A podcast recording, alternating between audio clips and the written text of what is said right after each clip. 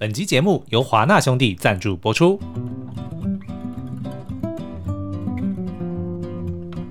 大家好，我们是虽央虽报，今天想听部好电影吗？今天呢，要同时介绍一本禁书跟一部镜片哦，或者是说是由禁书改编的镜片。哎，对对对，没错，那就是齐瓦戈医生 Doctor。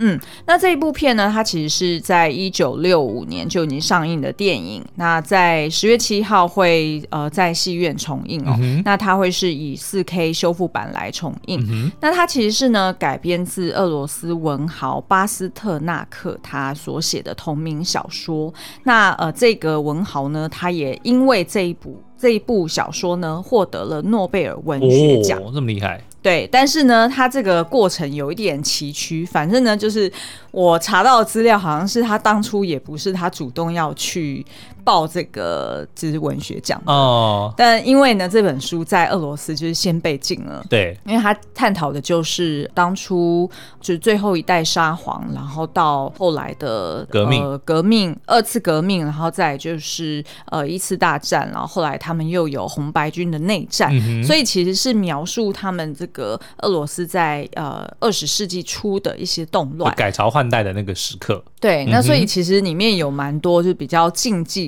在那个国家来说。对他们来说是比较禁忌的一些内容。Oh, okay. 当然，从我们外人的角度看，就会觉得说啊，这也还好吧。对，对，然后但是呢，anyway，就是他当时候就是一本禁书了。嗯、那所以后来呢，这本禁书还拿下了诺诺贝尔文学奖，当然就让呃当当时的当局就非常的难看了。对，好，好，那所以呃，我再来介绍一下这本书，然后以及呃这部电影它厉害的地方在哪里哦。那事实上呢，这部电影它在呃一九六六五年上映之后，他隔年呢就呃入围了多项的奥斯卡跟金球奖的大奖。嗯、那呃，他后来拿下的奥斯卡奖有包含最佳改编剧本、最佳摄影、服装设计、艺术指导。然后女配角等等哦，那呢，他的那个故事就是在描述说，呃呃，男主角他就是齐瓦戈医生嘛，对，那他就是呃从小就是一个孤儿，然后呃他爸爸当然就是因为生意失败而轻生，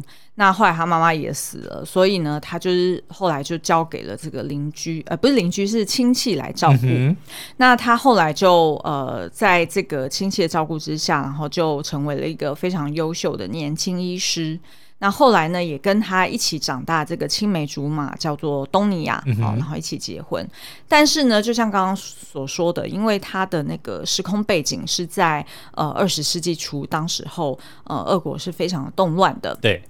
那所以呢，呃，他其实在这个大时代之下，即便这个年轻人他抱有他的理想，然后呃，也有他想要去成就的事业，但是呢，他却逐渐发现他自己变成人家权力斗争之下的一个工具哦。嗯。所以呢，他不仅仅是无法掌握自己的命运，他连他的家人都没有办法保护。所以呢，这个故事算是你可以把它看作是当呃，在一九六五年上映的时候，它其实就是一部。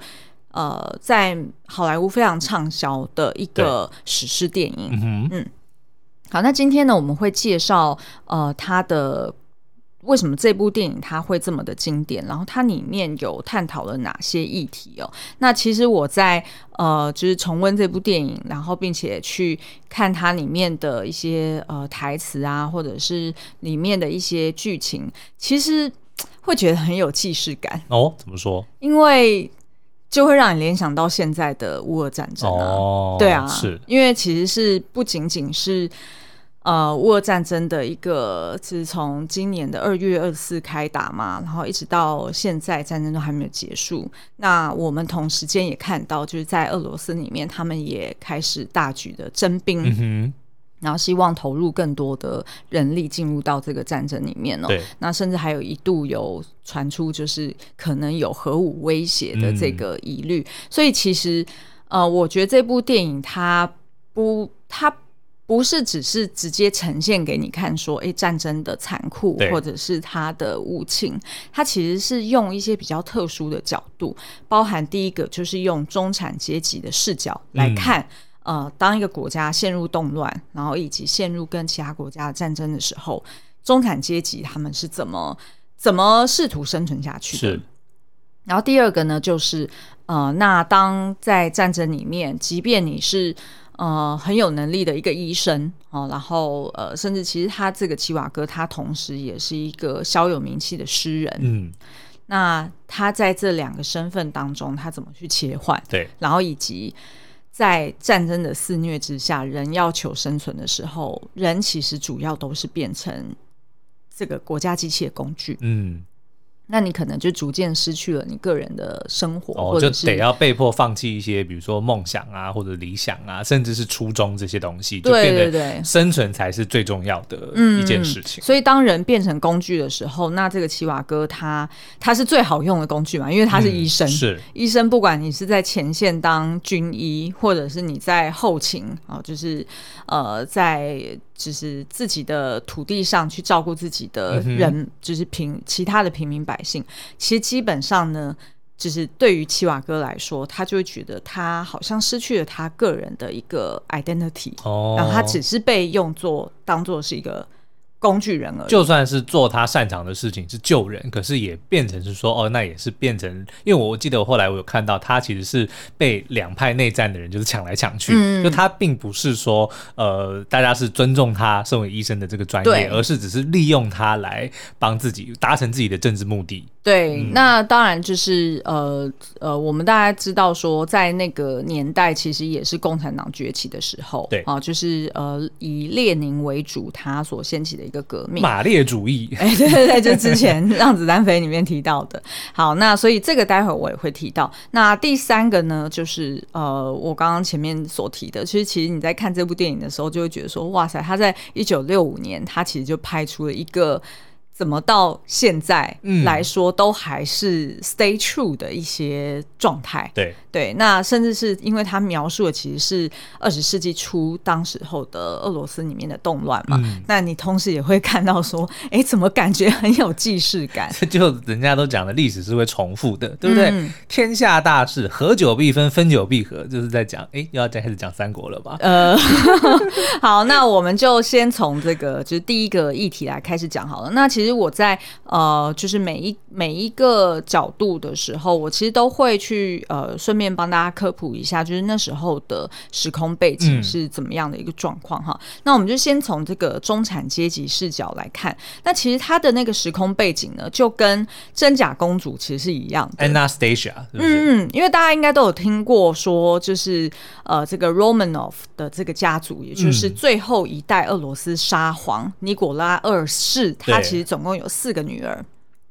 哎，好像四个女儿再加一个儿子。嗯，那反正呢，就是他那时候呃，就是在一九一七年退位之后，但是有点像是被呃当时候的这个共呃，就是布尔什维克呃族，对，呃，就是所谓的当时候的一个新崛起的一个政党，嗯哼，给挟持。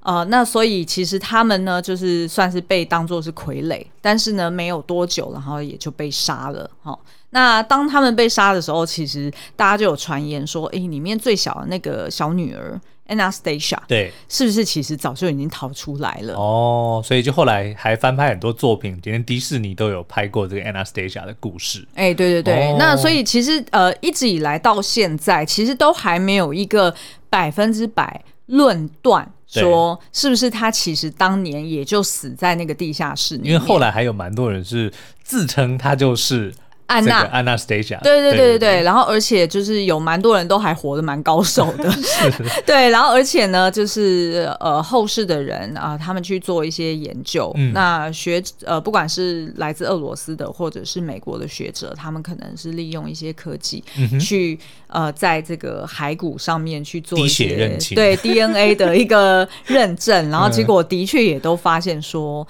哎、欸，就是好像你只能说哦。呃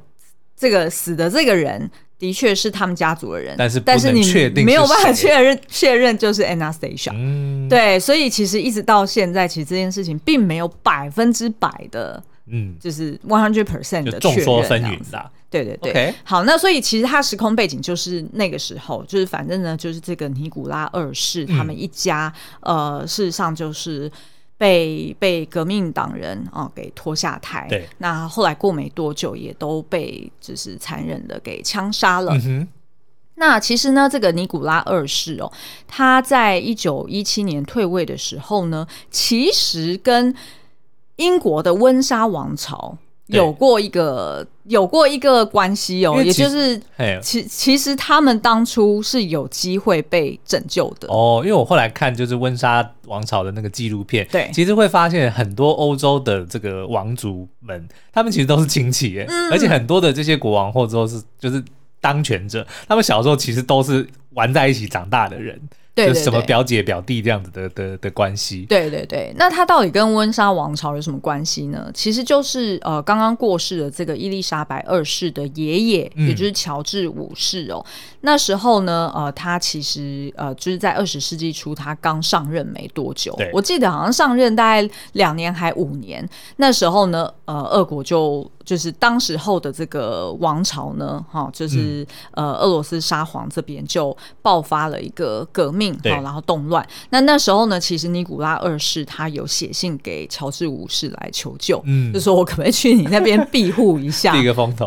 对对对，那那时候乔治五世，因为他跟他其实是从小一起长大的，然后包含还有一个好像是呃。尼古拉二世的妹妹吧，反正三个人就是青梅竹马，从、嗯、小到大就是就是一起玩到大的，对对对，所以感情非常好。大家如果在网络上面去查询的话，你还会发现说有一张照片呢，是英国国王乔治五世以及这个尼古拉斯。二世他们两个其实有合照过，长得超像的，长得超像的，而且那时候好像是为了要庆祝，就是乔治五世刚就任吧，嗯，反正就是那时候他们还呃两个人哥俩好，就还决定说要交换制服来穿，哦，就交换他们彼此的不同国家的这个呃军服来穿，然后来拍照。所以呢，就是我们在呃温莎王朝的纪录片里面也可以看到说，哎，其实很多英国人他甚至还怀疑过说。会不会其实他们的 调被调包过？对，英国国王乔治五世其实根本就是尼古拉二世哦，就曾经有过这样子的阴谋论。对，因为他们两个人实在长得太像了，那这合理嘛？因为他们其实是。好像反正就是有远房亲戚的关系，那从小又玩一起玩到大，所以当然就是可能两个人的装扮或者怎么样，就是你如果就是去上网查的话，就是连他们的头发长度啊、胡子的卷度都哎，胡子卷度，然后身材哎，其实身材也非常相似哦。对，所以基本上呢，就曾经有过这样子的谣言啦。那所以在这个就是英国，他们呃也曾经辟谣过这件事情，就是说怎么可能我们的我们的女王。他居然，呃，古早的血统居然是源自于俄罗斯，并不是的，嗯、哦，其实他是德国协同。哦，对，就是温莎其实是改过名字的，这我们下次另外找一集来跟大家聊。对对对，其实呢，为什么那个，哎，那时候的首相。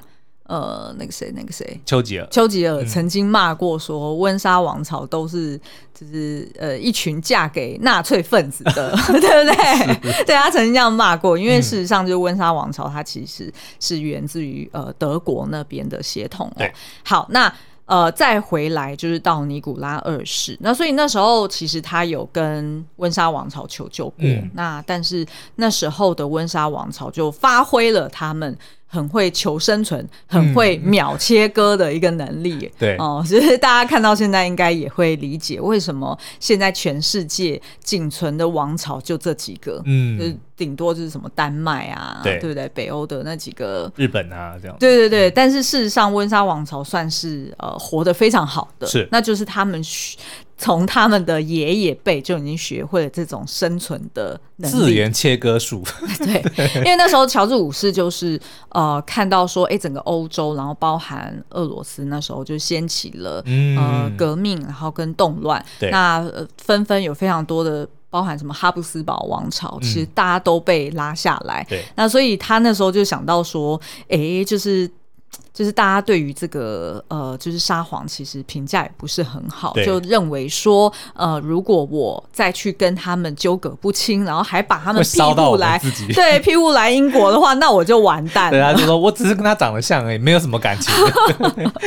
好，但是 anyway，反正呢，就是这个呃，尼古拉二世就被秒切割了。嗯、但是呢，因为这个呃，温莎王朝其实他就是乔治五世啦，他其实是有一点内疚的，嗯、所以我记得他后来是有。去救了这个尼古拉二世的妹妹，还是他反正另外一个很亲近的一个呃亲戚，对，然后把他庇护过来。那所以当时候也有一说说，哎，会不会 Anastasia 他是不是也有机会来到英国，还是 whatever？反正就是那时候有非常多的谣言，嗯、但是到现在其实大家都呃大概七七八八知道说，应该 Anastasia 是没有活下来的。那就算他有活下来，可能也就是。他也不敢招摇，对，maybe 对，对，所以现在台面上说他是 Anastasia，应该都不是真的，okay, okay. 对，因为的确也有一两位好像过世之后也有被滴血认亲，嗯、然后就发现，哎、欸，他根本就是没有那样子的 DNA 啊，是，好，好，那所以这个就是当时候一个非常动乱的一个状态。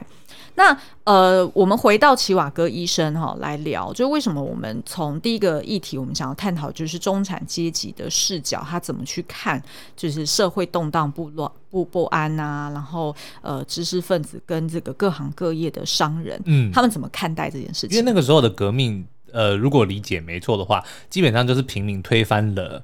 皇室，皇室嘛，嗯、对，所以就等于是最下层的推推翻了最上层的，嗯、那可是夹在中间的怎么办呢？对对对。对对那呃，我们来看一下哦，举几个例子，譬如说，就是先说齐瓦哥好了。齐瓦哥呢，因为他从小就是在他的亲戚家长大，那虽然他是孤儿，但是呢，其实他的亲戚都非常照顾他。嗯。然后刚好他这个算是他的养父吧，哈，就其实也是一所大学的教授。对。那所以其实他们家算是哎，算是中上阶级哦，嗯、就是。是比一般的中产阶级要再好过一点，所以他们家自己有一间大房子，然后呢，呃，也就是呃，时常是可以办一些 party，然后也会跟一些上流社会有一些交流哈。那对于这个齐瓦哥来说呢，他其实一开始发现，哎，革命分子他们在呃马路上面去示威，发传单，对，发传单，嗯、然后其实的确他们是呃。非常就中下阶层，他们其实是非常辛苦的，他可能连吃都吃不饱。那所以他其实对于这些革命分子是抱有同情之意的。嗯、那当他发现说，哎，结果呃，就是。呃，政府就是派兵来镇压，哈，然后把老弱妇孺都给压在这个马脚底下，嗯、然后只是任意的开枪。他其实当下就是马上冲出家门，想要去救人，对，想要去救人，因为他也是医生，嗯、所以他当然也是觉得说，哎，这是他的天职。但是呢，他当时候的养父就警告他说，你要自扫门前雪，嗯。就是不要惹祸上身了。那所以呃那时候的这个七瓦哥，他其实就遭遇到第一次，他觉得，因为他那时候还很年轻，嗯、他就觉得说。哦，就是原来这个世界是这样运转的。对，就是我可能要去救人，我可能要救的也是那种有钱人的家里面生病了，我才能去救。对，或者说就是因为权势，就因为局势的关系，就他得要呃有点背弃自己当医生的天职啦，就看到人还得要先看他是谁，才能够决定要不要救。对对，那所以后来齐瓦哥呢，他我们就可以从旁观的视角去看说，哦，那他也就是呃循他正常的生活方式，嗯、然后他依旧跟东尼亚结婚了，好，然后后来也就生孩子了。那但是呢，哎，就是发现说，哎，这个局势很动乱的情况之下，他虽然很很压抑自己，然后也觉得内心很不安，但是他并不是属于积极参与的人。对。那我们再来看还有什么样的人呢？呃，譬如说像是有一个男配角叫做维多，嗯、那这个维多呢，他其实是呃，我印象中他好像律师出身，但是他也会做一些生意。那他跟女主角呢是比较有直接的关系的。那这个女主角叫做拉娜，哈，那他维多跟拉娜有什么关系呢？原来维多就是拉娜她妈妈的情夫。所以等于多是拉娜妈妈的情夫，对，哦、所以等于拉娜就是认他是一个叔叔来着吧。但是我们在电影一开始就可以发现说，哎，这个维多一开始就对拉娜。染指了，嗯、然后他就觉得说，哎、欸，这个十六七岁的小女生很漂亮，长得很像年轻时候的她的妈妈，全是性侵了。哎、欸，对，就是权势性侵她了。嗯、然后因为他们家就是拉娜跟她妈妈相依为命嘛，那所以那时候也在这个维多的这个资助底下，他们开了一间裁缝店。嗯，那所以也就会发现说，哎、欸，维多没事就会来找他妈妈，但是事实上其实是要来找拉娜的。嗯、那你就会发现说，哎、欸，那这个维多呢，他即便是在这个革命的期间呢，哎，他还是夜夜笙歌，嗯、然后也就呃没事就会带着拉娜，然后去高级餐厅里面跳舞，然后吃饭。好，那甚至他们在餐厅里面享受这个美食的时候，听到外面有示威人士在那边一一一群一群的在那唱歌示威的时候，嗯嗯、大家还会突然静下来，然后呃就在那边取笑说啊。呃，他们这样子唱歌还会走音哦？那可能可能日后是要怎样？就是等人多一点的时候不会走音，还是说哦，哦天气天气暖和一点的时候，他们反正就还会揶揄在外面，就是为了自己的那个生存奋斗的人这样子。对，然后事实上他们却都是呃既得既得利益者嘛，对对对，所以他们就是自己还好像生活如常的一样在那边办 party 哦。嗯、那我们再拉回来看这个拉娜，那他拉娜怎么看？就是这个动乱的这个。世界呢？其实拉娜因为她才十几岁，对，所以其实她也不是太了解，哎，这个人际关系或者这个世界局势是怎么转变的。嗯、所以她其实呢，我们就可以看到说，哦，她对于这个呃权势性侵她的这个叔叔，对，她有一种很 confused 的心态，嗯，她不太确定说我是不是真的有喜欢那个叔叔，还是说他刚刚对我做了什么事情，嗯，因为我们有一幕就看到说，哎，叔叔在。带他去吃那种餐厅之后，然后呃两个人在马车上，然后叔叔就试图要强吻他，但是有可能那时候电影就是比较保守吧，嗯、所以就没有演出来说后来在马车上又发生了什么事情。对，但是我们就可以看到呃拉娜她就是哭红的双眼，然后冲回他们家，嗯、然后有一点不知所措、有点恐惧的神情。但我自己猜测，那就应该是在马车上面发生了什么猥亵的事情哦。嗯、但是后来娜娜就感觉好像说。哦，好像这是不是就是爱？这是不是就是我需要一个男人来照顾我？或者说，这个就是天经地义的事情？对，而且这个男人其实他一天到晚本来就出入我家嘛，嗯、他本来就跟我妈妈是老相好，对所以我是不是？我是不是不应该说什么？他可能问他妈也问不出个什么。对，对对，所以反而是这个维多呢，还曾经威胁娜娜说：“你要是不听我的话，我就跟你妈说发生什么事。嗯”反而是反过头来威胁拉娜，okay, okay 然后让拉娜很恐惧。是，那于是就呃臣服在这个维多底下。但是我们后来就发现说，哎，原来拉娜她其实有一个算是小男友吧，叫做帕夏哈。嗯那这个帕夏呢，他其实就是在街上示威的其中一个理想分子。OK，好，那所以其实呃，帕夏在这个刚刚我们前面说的呃这个示威动乱，然后不是有军队来镇压的这个事件当中呢，哎，算是幸存下来。嗯，然后脸上也受了一个伤，然后还把他的这个枪呢藏到这个拉娜的店里面。对。那所以后来呢，拉娜我们也可以看到，拉娜就利用了这把这把枪来试图反抗反抗哦。嗯、那所以其实你也可以发现说，哎，就是也有一些人他在这样的局势底下，哎，他是试图想要做点什么的，嗯、就如同这个帕夏一样，他是非常有理想性的。那再来呢，我们就看看，呃，如果说你从这个就是东尼亚的角度怎么看好了，因为东尼亚他。算是从小到大就是生活无语嘛，嗯、因为他爸妈就是领养了一个亲戚的儿子回来，哎、欸，顺理成章的那个儿子跟他就 就就就算青梅竹马，然后就变成。夫妻，哎，欸、对，就变成夫妻。然后，所以其实东尼亚一直都呃是很很快乐的。然后他也觉得，哎、欸，他的人生是很顺，好像人生一直以来都安排的好好的这样。对对对。但是呢，后来我们就会发现说，就是我们待会下一段会提更多，就是呃，当一次世界大战爆发之后，那齐瓦哥他身为医师，他当然就是去到了前线，嗯、然后去呃作为战时医师嘛。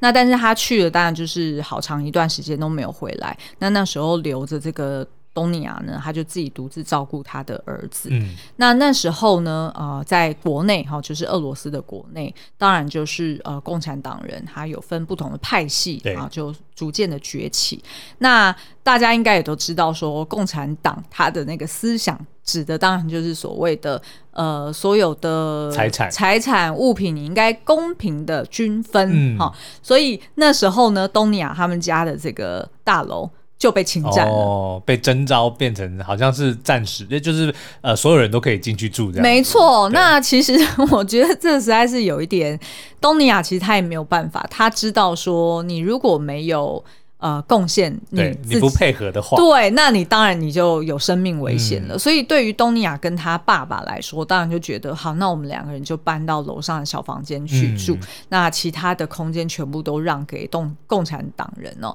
那结果没想到共产党人就是。这这叫什么？就是步步进逼，嗯啊，就是食髓知味，然后就发现说，哎，好像你那房间里面还藏有什么东西哦，呃，好像你还有空间再分我们多一些哦，然后就会试图的想要再去进逼他们哦。那这时候我们就会发现说，哎，东尼亚她反而会挡在她老公，然后以及就是其他外界的这些人的中间，然后去做协调者，等于是说，她虽然从小到大是这样子呃开心长大了。然后觉得，哎，就是生活物质，呃，生活都非常的无语。但是呢，当他遇到这样的情况的时候，他也知道说，我要去保护我的小孩，哦、他知道要变通，对，保护我好我的老父亲。嗯，所以呢，他就也非常主动的就说，好，没关系，没关系，这个也给你们，那个也给你们。嗯、然后反正就是，只要不要杀我们，只要不要斗争批斗我们就好了。Okay, okay. 所以这个也是，呃，就是其中一个。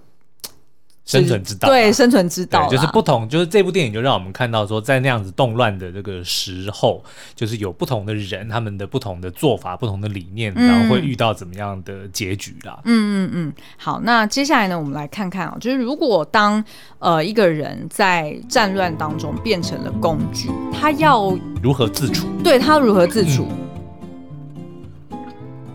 那像以奇瓦格来说呢，呃，他本身就是情感比较丰沛，然后他很。喜欢观察身边的万事万物，嗯，他可能就是没事打开窗户，哎、欸，他也都会欣赏白雪皑皑。哇，诗人加上医师真的是理性与感性的极致。哎、欸，对，没错、啊、没错。那但是呢，他虽然是很喜欢写诗哦，然后他的确在战争爆发之前呢，哎、欸，他也算是小有名气的一个诗人，因为他有出诗集嘛，对，所以其实也有不少人有读过他的诗哦。像刚刚呃，待会我们会讲到，就是那个呃女主。叫拉呃拉娜，她的那个男朋友其实也读过她的诗。你看，像那样子的那个革命分子也会读她的诗，就意味着说，哎，大家都是同样都是抱有理想、很热血的一个年轻人哈。那但是呢，为什么齐瓦哥他选择从医？因为呢，他觉得这这份工作才是可以让他一家温饱的工作。可是呢，他却在呃，就是。呃，那个一次大战，然后以及后续接连的内战当中，他就发现说，反而却因为他的医师的身份，嗯，让他带来了更多的危险。举例来说，第一个就是，当然他在一战爆发之后，他就远离家园，成为了啊、呃，就是前线的医师。那后来好不容易回家的时候呢，就发现哎、欸，他们家不就是被这个共产党组织所迫害、瓜分了？对，瓜分。那他本来想要跟人家争论哦，嗯、哎呦，人家还人家还准备好就是要批斗他了耶，因为因为呃，在当时候的这个共产主义来说，知识分子是其中一个需要被批斗的对象，哦、黑五类。因为对，因为他们其实是认为说，呃，就是他们崇尚工人跟呃农夫嘛，对对对，因为他们才是实质被压迫的那个对，然后。然后也有实质的这个生产力，就是真的有在贡献。哎，对对，就是 对，就是贡献这个社会。嗯、那所以呢，其实齐瓦哥他即便是救人的医师哦，但是呢，在当时候的共产组织的眼中，也觉得他其实是可以被拿出来批斗的知识分子。OK，而且你们家可是有钱人哦，嗯、因为你们有一栋大房子哦，我们可是什么都没有、哦。然后可能会认为说啊，财产。你以前累积下来的财产都是压榨其他的，哎，对对对，他们可以这样说嘛？对，对对对。那刚刚虽然有提到就是黑五类这件事情哦，其实，在那个中国中国共产党里面，他们在文革时期呢，其实的确是有分出来说，像地主啊、呃富农啊、反动分子啊。嗯啊、呃，然后还有他叫一个叫做坏分子啦，然后跟右派其实都是黑五类哦，所以他并不是说你是知识分子就会被分成黑五类，对，而是说是反对革命或者反动分子因为知识分子会有自主思考的能力。对对对，但如果你是知识分子，但是如果你是支持这个运动的话，哎，那你就是红五类。呃，对啊，你这边就有写啊，革命知识分子，对对对，对对 你就可以被被归类为叫做革命知识分子。可是我必须说，就是、嗯、呃，这当然我们可以在别集再来聊啦，因为的确是有很多呃，就是革命知识分子，他可能贡献出他一切所有，但是他最后还是被批斗。哦，但是那个就是不同的个案，那那个我们就是另外再聊。OK，那所以这个就是呃，就是刚刚说的，就是齐瓦哥他就会觉得说，那那我到底。就是我在前线贡献那么多，拯救了我们那么多的这个同胞、呃、同胞们，然后结果我回到家乡，然后我的家产被侵占，然后我还要被你们赶出去。嗯、那后来呢？他的确就呃带着一家子，然后逃回他们乡下。那他在乡下本来是他们家有一个算是。以前的那叫什么？城堡，看起来非常漂亮，哦，有一点，有一点，所以其实他们家的确蛮有钱的。对啊，你不知道从外面看起来真的就很像小型的克里姆林宫，哎，对对对，缩小版的，它的那个屋顶都是圆圆洋葱洋葱的洋葱状，对啊，就觉得外面看起来很像是城堡，然后里面又很漂亮，对，富丽堂皇的，对对对，所以他后来呢就逃回家乡，然后本来想说啊，那我们就是远离是非，然后就直接自己自耕农，对，然后就自自给自足。结果没想到，他们回到那个乡下之后，才发现说，哎、欸，他们原先的就是家里这个庄园也被封起来了，哦、嗯，就是那个门跟窗全部都被木板钉起来嘛，就意思说这一定是被。清点过，嗯，说这个是属于什么类型的人的房子，所以不可以让大家进去。OK，然后后来也都荒废了，所以他们就只好住在旁边的一个小的猎舍还是什么农舍的哦，农舍的概念，对对对。那所以他们等于一家呃四口，就是住在那一个屋檐下。但是呢，他就觉得说，呃，他好像就是怀才不遇，对，怀才不。可是我觉得他不是说希望他自己的。呃，职业或者他自己工作有什么样的发展，而是说他觉得人生，当你的生命只剩下生存，哦、只剩下每天那边种菜、吃菜，然后生活，然后大家躲避寒冷的冬天，就这样子，他就觉得说好像失去了生命的意义，对，不知道活下来干嘛。嗯，所以他老婆就会发现，就是东尼亚嘛，就会发现说，哎、欸，他好像时常就是会呃看着窗外，然后若有所思的模样。嗯那所以他老婆就鼓励他说：“哎、欸，那要不然你就去呃，就是比较比较比较热闹一点的这个都市里面，对，去走走，然后去找书看啊，还是怎么样？所以他后来就去到了那个图书馆里面，嗯、然后发现呢，哎、欸，当初他呃。”就是曾经在呃战争期间，他爱上的那个拉娜。OK，就是我们他发现，哎、欸，拉娜居然在这个图书馆里面工作。那两个人在这个前线有过一面之缘，然后也互有好感。那经过了这一切这个战乱之后呢，哎、欸，他们又在这个乡下的这个图书馆里面认识了，所以就是旧情复燃。嗯，OK。那当然，齐瓦哥就等于养了一个小三在、在外面了。对对我觉得他的那个金屋藏娇的那个设定还蛮妙的，就他有一个。小小的那个钥匙还要另外藏在别的地方，哎，对对对，藏在一个砖头底下，对对对。好，那所以那时候齐瓦哥就发现说，哎，在他的生命里面呢，就是呃，创作或者是去观察身边的事物，是可以让他再次感受到活着的那种热情所在哦。所以你就会在电影里面看到说，哦，他无论是在火车上面想要。试图想要打开窗户，然后去看外面的风景，或者是诶，他去到图书馆要找书，虽然最后让他金屋藏娇，嗯、但 是那个应该并不是原先呃作作者想要去。也不一定哦，嗯、我觉得这个作者他可能想要表达，就是说，可能是因为遇到拉娜，才会让觉得其他这些东西又在恢复了生气的感觉。对，对不对？你说他虽然哈是在乡下，嗯，那但是他还是一样可以写他的诗，对不对？他还是一样可以在这个身边的这这些地方、这些东西，嗯，找到一些刺激嘛，对，对不对？但是不是啊？他要遇到拉娜之后，才开始觉得，哎，生命好像又有意义了，对不对？所以重点其实就是找到那个小三而已啊。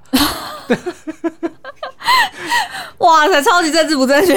就是这样呈现的啊。因为其实这部电影就是后世，它其实被被定呃被定位成就是一个乱世里面的浪漫爱情故事啊，对不对？是没错，但我我觉得他其实是想要透过这个奇瓦哥去点出生命中的一个事实，就是说，呃，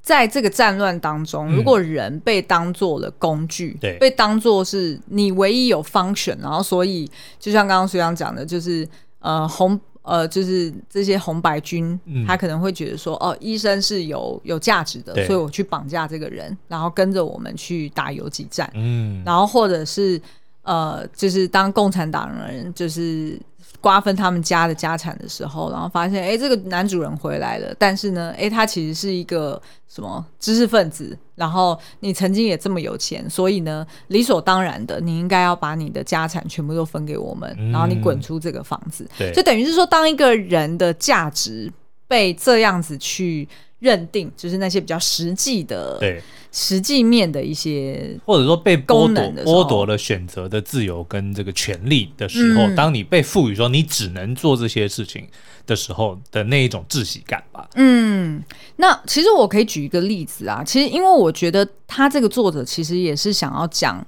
艺术或者是讲心灵自由这件事情对于生命来说有多重要。嗯、因为其实呢，一开始这个男主角。呃，他妈妈过世的时候，其实他妈妈留下了一个叫做呃巴拉莱卡琴，嗯，是一个呃，长得有点像是吉他，但是三角形的。对对对，是三角形的吉他。嗯、然后它其实就是俄罗斯的吉他。对对，那然后那时候呢，他就呃呃，就是抱着这个。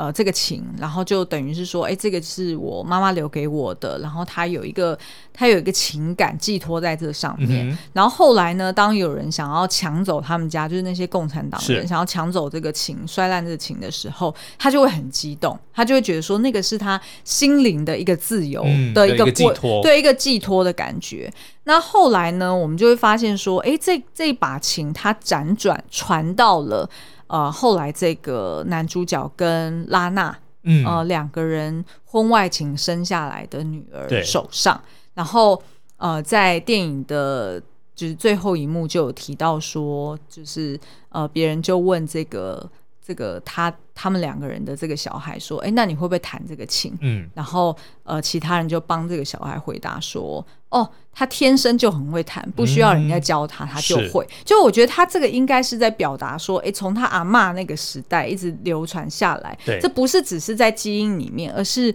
生而为人。”都追求的一件事情，对，就是有那种，嗯、就是自由，这个是不用人教的，大家都想要，嗯、大家都会都会向往的一件事情。嗯嗯嗯嗯。好，那第三个呢？我觉得呃，就是刚刚前面我们提到的，就是会不会在百年之后，其实这一切都是。如旧都是一样的，对，也就是说历史它不断的重演。像刚刚有提到说革命分子这个帕夏哈，他因为就是目睹了就是这些饥饿的老弱妇孺，我觉得他名字都很适合当革命分子。哎，对啊，帕夏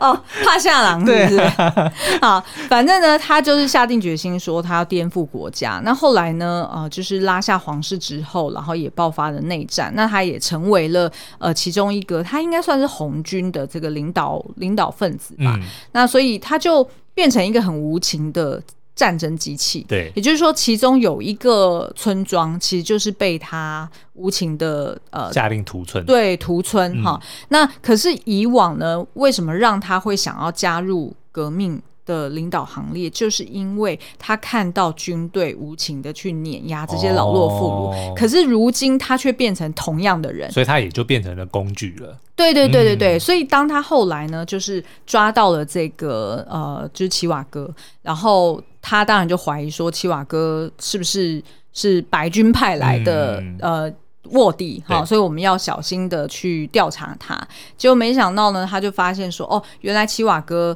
呃当年曾经在就是有拉娜的一个场合见过这个帕夏，嗯、所以两个人就聊了起来。那那时候呢，这个呃帕夏就跟他讲说，其实我曾经很欣赏你的诗作，我看过你的诗集。然后我很喜欢里面就是你你所描述的那些意境。但是呢，他说，可是现在呃，在这个世界，在这个社会上，已经不再有个人了。嗯、就是在俄国来说，再也没有这些 personal 的 stuff，对，没有这些呃，没有个人，没有个体了。对，嗯，因为历史已经屠杀了这些个体。哦，然后他说，我不再去欣赏这些诗作。因为呢，不管是情感、灵感还是 affection，就是爱意，嗯、这些呢，在这个世代都显得微不足道。哇，那这个电影其实有点像是在。诶，捍卫资本主义 的重要性，什么意思？对，就是你看，他就说哦，因为在这个共产的下面，